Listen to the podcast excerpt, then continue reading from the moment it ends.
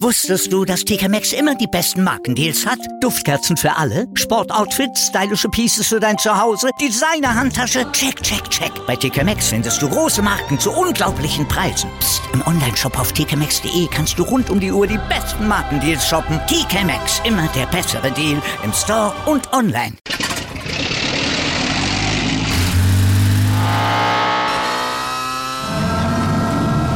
Von 0 auf 100. Aral feiert 100 Jahre mit über 100.000 Gewinnen. Zum Beispiel ein Jahr frei tanken. Jetzt ein Dankeschön, rubbellos zu jedem Einkauf. Alle Infos auf aral.de. Aral, alles super. Die europäischen Fußballfans atmen auf. Im Europapokal darf endlich wieder gestanden werden. Das UEFA-Exekutivkomitee hat tatsächlich mal was für die Fans getan, hat dem Vorschlag zugestimmt, wieder Stehplätze in den Stadien zuzulassen. Ja, zumindest testweise für eine Saison und nur in Deutschland, in England und in Frankreich. Aber wenn das alles gut geht, dann dürfen sich die Fans auch darüber hinaus bald wieder auf Stehplätze ihrer Clubs im europäischen Wettbewerb freuen. Und hier dürfen sie wieder ordentlich anfeuern. Ich persönlich sitze ja lieber, aber das kann ich auf der Pressetribüne ja auch weiter tun. Da muss ich ja nicht stehen. Da ist ja meistens ein Sitzplatz dann doch für einen, der akkreditiert ist, mal reserviert. Aber für die echten Fans, also da freut es mich schon sehr. Das wird viele, glaube ich, sehr, sehr glücklich machen. Ja, also ich, ich sitze auch lieber, bin ich völlig bei dir, aber ich kann auch verstehen, der Ruf ist sehr, sehr laut und das seit langer, langer Zeit, das auch bei internationalen Begegnungen da. Außerdem schaffen die Stadien natürlich auch ein bisschen mehr Kapazität. Ähm, das wird die Clubs dann auch freuen. Also wir halten das im Auge. Malte, du kannst unsere Fans auch sehr glücklich machen, ne? wenn du ihnen verrätst, was wir heute in unserer Sendung haben, wobei sie uns ja auch gerne stehend hören können, oder? Standing Ovations, da hoffe ich natürlich ach, sowieso oh. jeden Tag wieder drauf. Natür natürlich wir vielleicht auch für diese Themen heute. Wir machen den Sensationen-Check. Wie könnten denn zum Beispiel am Wochenende Sensationen im DFB-Pokal stattfinden und wo? Wir gucken mal, ob da wieder vielleicht diese ganz eigenen Gesetze zuschlagen können. Wir haben da so ein paar Kandidaten an Spielen mal rausgepickt. Wir fordern außerdem den Profifußball auf, beim Thema Nachhaltigkeit vielleicht mal einen Zahn zuzulegen. Die Zeit drängt ja aus verschiedenen Gründen, kommen wir gleich zu. Und wir analysieren die Chancen auf den ersten Formel-1-Sieg von Mercedes in dieser Saison. Und wir sagen guten Morgen, denn hier ist Stand jetzt der erste Sportpodcast des Tages, unterstützt vom Sportinformationsdienst vom SED. Mit mir Andreas Wurm.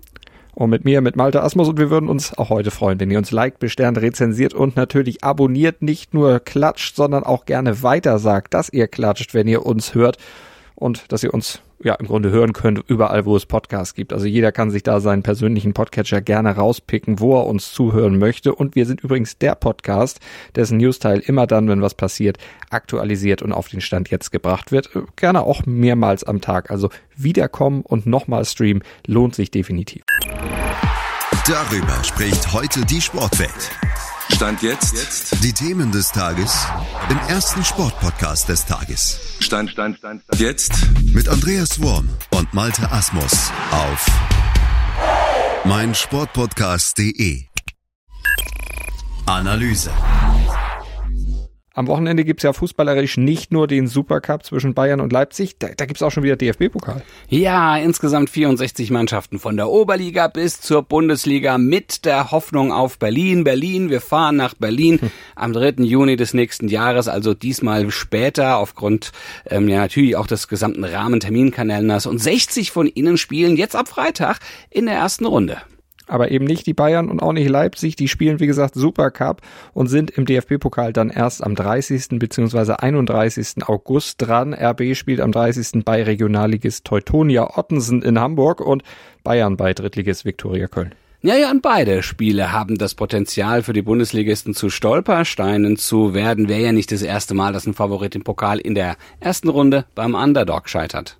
Ich sag nur Westenbergskreuth. Die Bayern werden sich ganz, ganz dunkel dran erinnern, vor allem natürlich der neue Vorstandsvorsitzende Olli Kahn. Aber könnte ja vielleicht jetzt schon am Wochenende was passieren. An sechs Schauplätzen, ja, am Wochenende ist da durchaus Stolpergefahr drin. Ich sag mal, die ist nicht klein.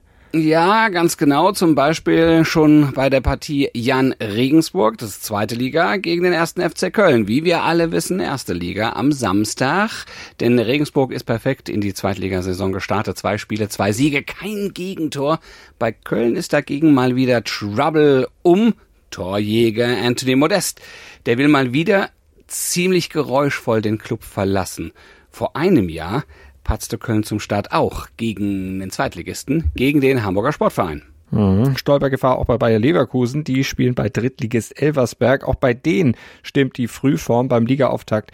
Da haben sie Mitaufsteiger Rot-Weiß Essen ja mit 5 zu 1 vom Platz gefegt. Und Leverkusen, das weiß man ja auch, das ist alles andere als eine Pokalmannschaft. Der einzige Pokalsieg stand jetzt, der ist ja auch schon 29 Jahre her.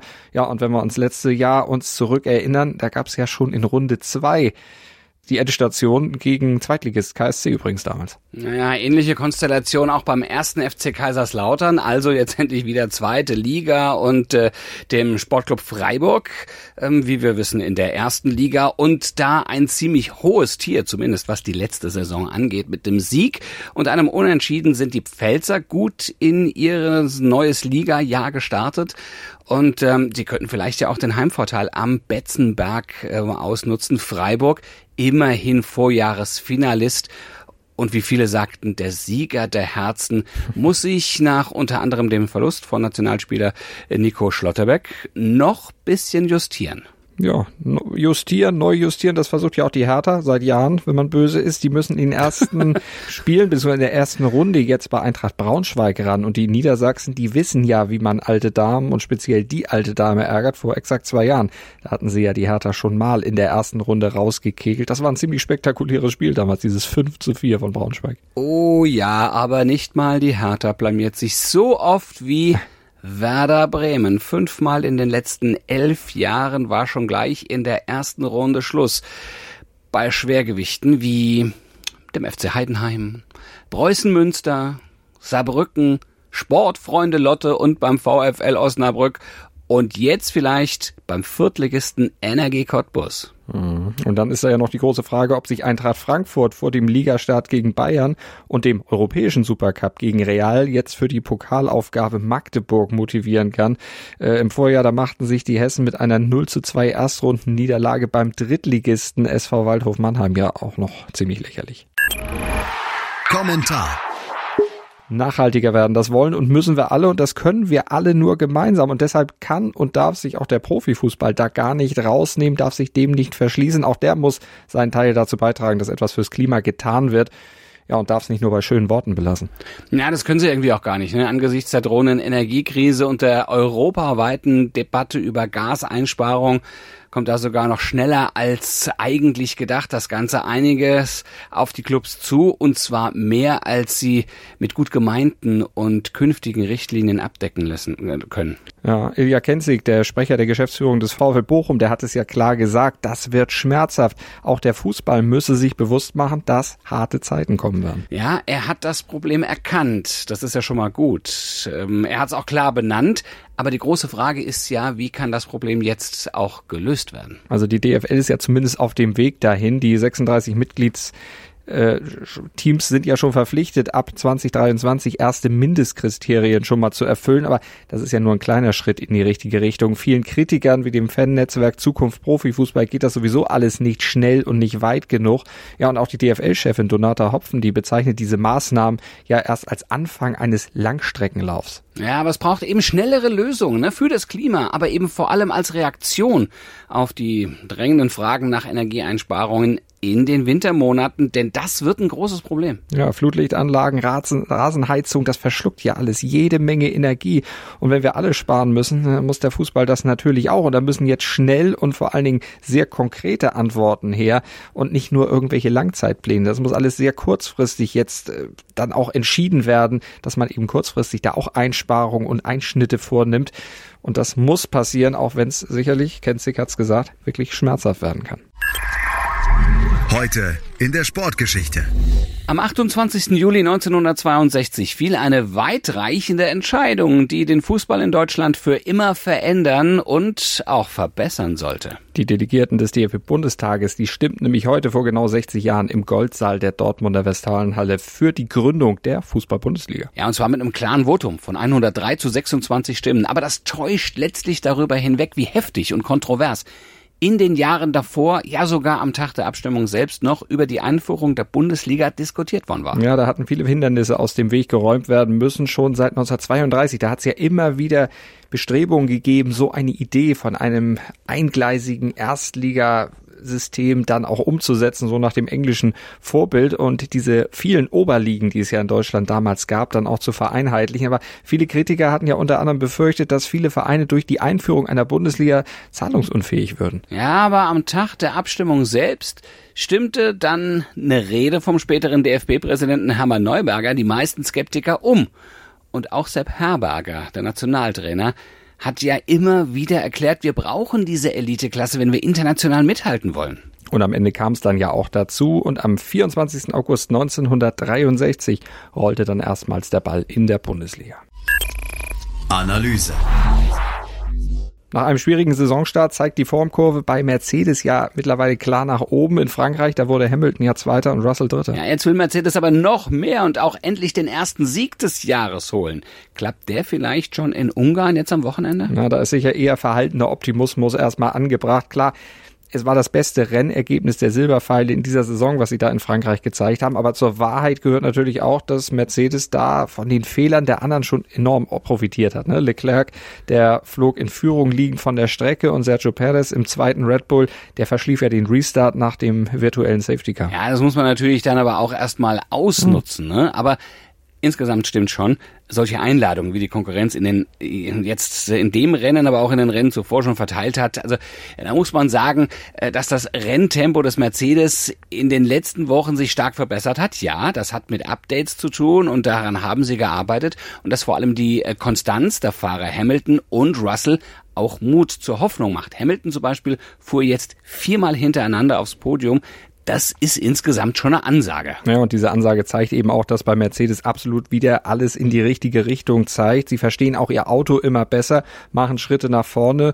Also Podium würde ich mal sagen, ist in Ungarn definitiv wieder drin, aber ob es für mehr reicht, da sollten wir vielleicht dann doch eher das Rennen abwarten, denn nochmal wird Leclerc sich auf jeden Fall nicht solche Fehler wie in Frankreich leisten. Das bringt der Sporttag. Stand jetzt. Bei der Tour de France der Frauen sind heute auf der längsten Etappe der Runde noch noch einmal die Sprinterinnen gefragt. Das geht über 175,6 meist flache Kilometer hinein in die Vogesen, wo es dann aber erst ab Freitag immer hügeliger wird. Und am Sonntag ist ja dann auch schon das Finale. Und beim Tennis, da kämpft Yannick Hanfmann in Kitzbühel um seine erste Halbfinalteilnahme bei einem ATP-Turnier seit einem Jahr im Juli 2021. Da hatte er es ja zuletzt im schwedischen Borstad geschafft, in die Vorschlussrunde einzuziehen. Schaffen ist ein gutes Stichwort, Malte. Ich hoffe, ihr alle schafft es morgen wieder und du natürlich auch, Malte, ab 7.07 Uhr. Ne? Denn, denn, denn dann kann wieder jeder reinhören in unseren Podcast, in Stand jetzt, im Podcatcher eurer Wahl oder auf meinsportpodcast.de. Da könnt ihr reinhören. Im Stehen, im Sitzen, wie auch immer. Im Liegen geht auch. 7.07 Uhr. Mancher liegt da ja, ja vielleicht noch und benutzt uns als Wecker sozusagen oder mhm. um schwungvoll in den Tag zu kommen, hoffe ich jetzt einfach mal. Besser Natürlich. als jeder Koffeinkick. Also auf jeden Fall denkt ans Abonnieren und Bewerten. Dann äh, gibt's uns noch ein bisschen länger und wir sagen bis morgen. Gruß und Kuss von Andreas Wurm und Malte Asmus.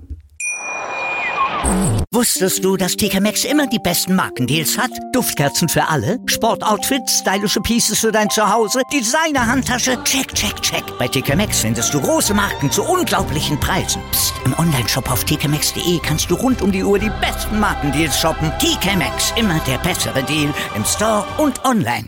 Wieder live von ihrem Toyota-Partner mit diesem Leasing-Auftakt. Der neue Toyota Jahreshybrid. Ab 179 Euro im Monat. Ohne Anzahlung. Seine Sicherheitsassistenten laufen mit. Und ja, ab ins Netz mit voller Konnektivität. Auch am Start die Toyota Team Deutschland Sondermodelle. Ohne Anzahlung geht's in die nächste Runde. Jetzt los sprinten zu Ihrem Toyota-Partner. Dir hat dieser Podcast gefallen? Dann klicke jetzt auf Abonnieren und empfehle ihn weiter. Bleib immer auf dem Laufenden und folge uns bei Twitter, Instagram und Facebook. Mehr Podcasts aus der weiten Welt des Sports findest du auf meinsportpodcast.de.